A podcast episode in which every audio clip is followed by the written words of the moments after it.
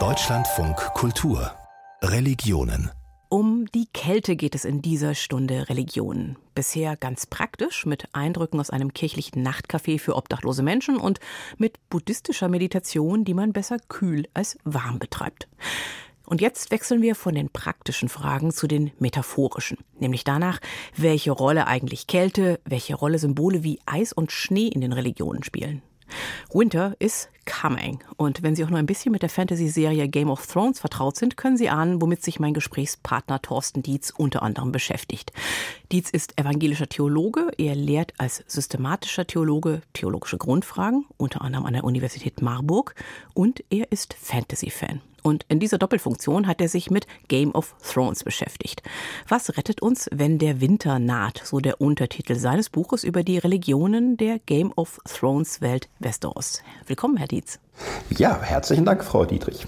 In Game of Thrones sind Religionen, Götter und Glaubenskämpfe ganz bewusst Teil der Handlung. Das wollte der Schöpfer George R. R. Martin so, auch wenn er selber sich als vom Glauben abgefallenen Katholiken bezeichnet. Aber er wollte eben eine realistische Welt entwerfen, auch wenn das für Fantasy mit Drachen und Magie ein bisschen widersprüchlich erscheint, aber Game of Thrones fühlt sich tatsächlich ja echt an.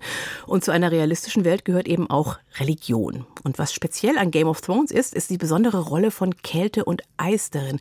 Denn die liegen im Norden des Landes, Westeros, abgesperrt durch eine gigantische Mauer aus Eis und Stein. Was liegt da hinter dieser Mauer?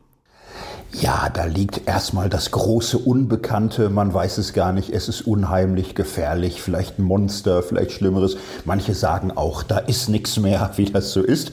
Und es stellt sich im, im Laufe der Serie und des Romanzykluses heraus, da droht große Gefahr. Der Nachtkönig, eine Armee von Zombies, äh, Wesen voller Eis und Kälte und Schnee bedrohen den ganzen Kontinent und drohen einen ewigen Winter hervorzuheben vorzubringen. Das ist so die große reale Angst, die die Menschen in Westeros erpackt. Ist diese Kälte dann auch mit einer eigenen Religion besetzt? Also entwirft Martin da eine Religion des Eises? Es gibt keine Religion des Eises, wenn man so möchte. Es gibt eine Religion des Feuers und des Lichts, die sich als äh, Gegenmacht versteht, der Herr des Lichts. So seine Leute sind ja die eifrigsten Kämpfer gegen Kälte und Eis. Wenn man so will, ist das ewige Eis das, was im Christentum oder im Islam das Höllenfeuer ist. So und diese Religion versucht mit der Macht des Lichts gegen die Kälte und gegen das Eis anzukämpfen. Das heißt aber, diese kalten Lande oder der Norden insgesamt ist eine religiöse Lehre oder gibt es da auch Glauben? Naja, man könnte ganz schlicht sagen, es ist der Teufel dieser Welt. Ne? Es ist das Böse, also es ist hochreligiös natürlich besetzt. Im Norden gibt es die alten Götter. Die alten Götter, die aber an Kraft, an Macht verlieren, die dann am Ende der Serie, naja, jetzt will ich es nicht spoilern, aber man ahnt es. Nicht? Also die alten Götter, der Herr des Lichts, diese Gläubige stellen sich der Gefahr des Eises und der Kälte entgegen. Das heißt, es ist so eine religiös gesehen eine Abstufung von einem neuen Glauben, der in den warmen Regionen ist, zu einem alten, absterbenden Glauben im Norden. Und dann hinter diesem Norden nochmal liegt das ewige Eis und da ist das Böse. Da ist das Böse, da ist Mordor, wie es im Herr der Ringe, ne? da sind die feindlichen, teuflischen Mächte der Welt zu Hause. Ist das so eine allgemeine Besetzung, dass Kälte immer Gefahr, Lebensfeindlichkeit, Böses bedeutet? Das Spannende ist, die drei monotheistischen Religionen, Judentum, Islam, Christentum, stammen aus einer Welt, naja, man weiß schon, was nachts frieren bedeutet, das schon. Aber man ist mit dem Schwitzen vertrauter als mit dem Zittern. So die große Gefahr ist die Hitze, ist die glühende Sonne, ist kein Regen mehr, ist Verdursten. Darum sind in diesen Religionen die Angstbilder immer besetzt mit Feuer, mit Vernichtung durch ewige Hitze. So, das ist in, in, im Grunde interessant, dass das Christentum Angstbilder mitgebracht hat, die in nördlichen Regionen erstmal gar nicht so selbstverständlich waren, wo Feuer eine Kraft des Lebens ist. In der Bibel ist ab und an von Schnee die Rede und wenn dann eher von Kühle und nicht unbedingt von Kälte. Genau, und normalerweise ist in biblischen Texten die Kühle etwas Wohltuendes. Also das Gebet, du birgst mich unter dem Schatten deiner Flügel.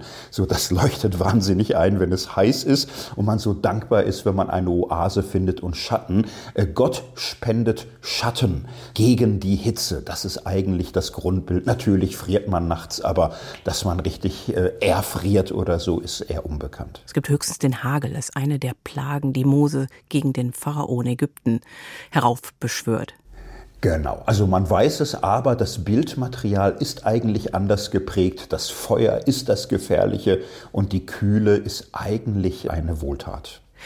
Das heißt, eine christliche Geschichte wie die von St. Martin, bei dem ja die Kälte im Mittelpunkt steht. St. Martin, der gute Mann, der gute Soldat, der einem frierenden Bettler seinen halben Mantel gibt. Das ist ein Zeichen dafür, dass dieser heiße Wüstenglaube sich ins kalte Europa verlagert hat. Wenn man so möchte, genau, Religionen sind produktiv. Nicht? Man kann nicht mit den Bildern und Erzählungen einer bestimmten Zeit und Kultur überall und an jedem Ort fromm sein.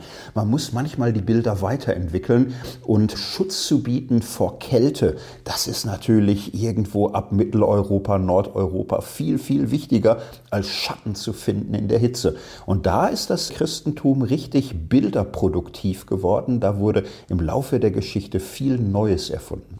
Das merkt man zum Beispiel ja auch in, da sind wir wieder bei der Fantasy, bei einem anderen Fantasy-Roman, der in Winter und Kälte spielt. Der ist ein bisschen älter als Game of Thrones, 50 Jahre ungefähr, nämlich die Narnia-Geschichten von C.S. Lewis. Und da liegt auch zu Beginn das magische Land Narnia unter dem Zauber der weißen Hexe erstarrt in ewigem Winter. Ja, das ist eine wunderbare äh, Geschichte, die zeigt, wie Mythen und Bilder produktiv das nördliche Christentum werden konnte. Hier ist es umbesetzt. Ne? Hier ist, wie schon die Schneekönigin bei Hans Christian Andersen, das Böse, die Kälte, das Eis, der ewige Schnee. So, das ist eigentlich die Gefahr und äh, zeigt, äh, Christentum ist immer im Wandel. Es braucht manchmal neue Bilder. Die Wüstengeschichten leuchten einfach wenig ein, wenn man von Wäldern und Flüssen und Seen umgeben ist. Und C.S. Lewis, aber auch viele Geschichten seit der Romantik zeigen, das Christentum konnte sich gut umstellen auf das Böse als Eis, Kälte und Schnee. Die Eiskönigin von Hans Christian Andersen haben Sie ja gerade schon angesprochen. Die zielt dann doch wirklich aufs Herz, ja, dieses Bild des kalten Herzens.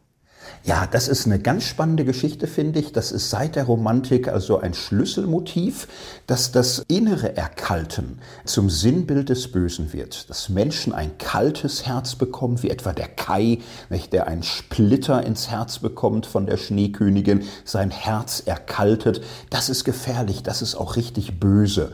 So, und wenn man sich das jetzt mal anschaut, das gibt es so nicht in der Bibel, so die Kälte als Bild des Teufels oder des Bösen. Es gibt aber etwas anderes beim Propheten Hesekiel.